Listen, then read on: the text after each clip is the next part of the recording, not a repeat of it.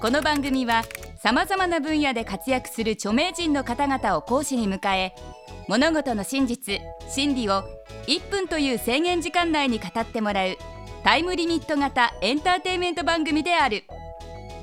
講義スタートから1分が経過するとたとえ話の途中でも強制的に講義は終了となってしまう。極めてシビアな番組です。第31回の講師は人気テレビ番組「ほんまでっか TV」の出演でもおなじみの生物学者評論家の池田清彦さんです。今回池田先生に講義していただくのは1分でわかる男と女。生物学者の池田先生だけにいろいろな角度から男女について語ってもらえそうです。1限目のテーマは男女の寿命。一般的に女性の方が長生きとされていますがどうしてなのでしょうか？制限時間は1分間。それでは池田先生お願いします。今日はね男と女の話をしようと思うんですけれどもまあ皆さんよくご存知のように女の人は男の人よりも寿命が非常に長いと。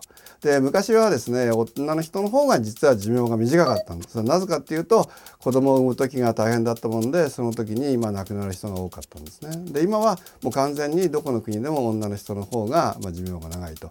でなぜかっていうことをねいろいろ考えて、まあ、最近は、まあ、僕もやっと分かってきたのはどうも男の寿命を短くするのはね男男性ホルモンのせいなんですよね。で女の人は男性ホルモンが出ないんで寿命が長いと。だから男の寿命を長くする方一番簡単な方法は虚勢をしてしまうんですよね。あ取っちゃうそうすると長生きするってこれは分かってる。中央が宦官っていう制度があって宦官は寿命が長かったですからね。だからまあ動物でもですね寿命を長くする方法は虚勢をしちゃえば寿命を長くするって分かってますよ。オスの場合はね。だからまあまあ女の人はまあ男の人よりも寿命長いっていうのは男はその分楽しいからだっていうことが言えるかもしれないですね。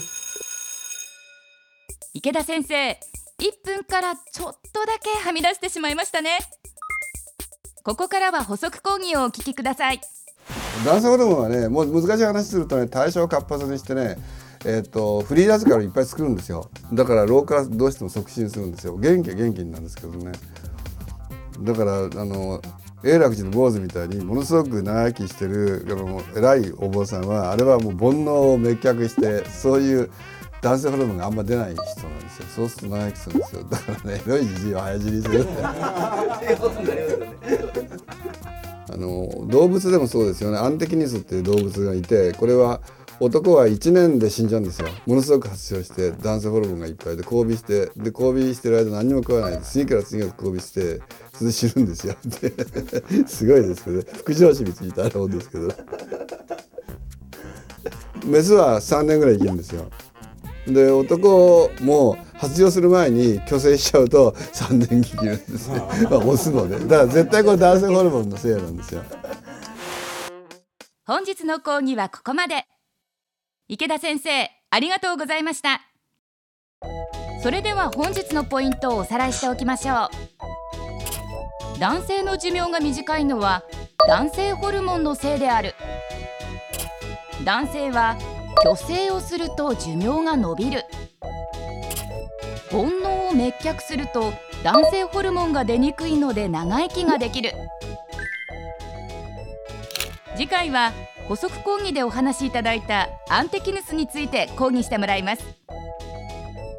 テレビスマイル1分でわかる大学。本日はこの辺で閉校